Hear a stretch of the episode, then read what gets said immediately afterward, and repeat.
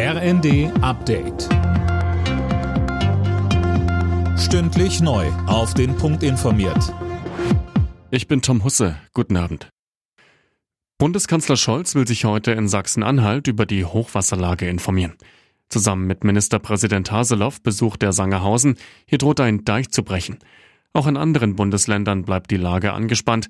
Niedersachsen hat im Kampf gegen drohende Überschwemmungen nochmals 1,5 Millionen Sandsäcke aus anderen Ländern erhalten.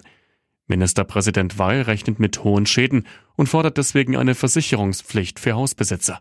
Als Staat wird man auf Dauer nicht ständig die Lasten dieser Naturereignisse tragen können. Wir brauchen an dieser Stelle auch die private Vorsorge. Nach dem Feuerdrama auf dem Flughafen von Tokio gibt es erste Erkenntnisse zur Unfallursache. Offenbar hatte das kleine Flugzeug der Küstenwache beim Zusammenstoß mit einem landenden Airbus keine Freigabe auf die Start- und Landebahn zu räumen, berichten japanische Medien. Dem widerspricht aber offenbar die Küstenwache. Viele Kommunen in Deutschland sehen sich weiter am Limit. Sie fordern eine Begrenzung der Migration und auch mehr Geld vom Bund. Denn der Städte- und Gemeindebund prognostiziert für die Kommunen in diesem Jahr ein Minus von 10 Milliarden Euro. Präsident Uwe Brandl.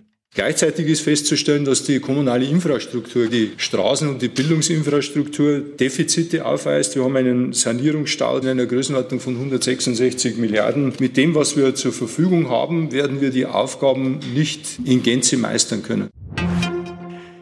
Der Traum ist vorbei, der große Sensationslauf beendet. Wunderkind Luke Littler hat das Finale der Darts-Weltmeisterschaft in London verloren.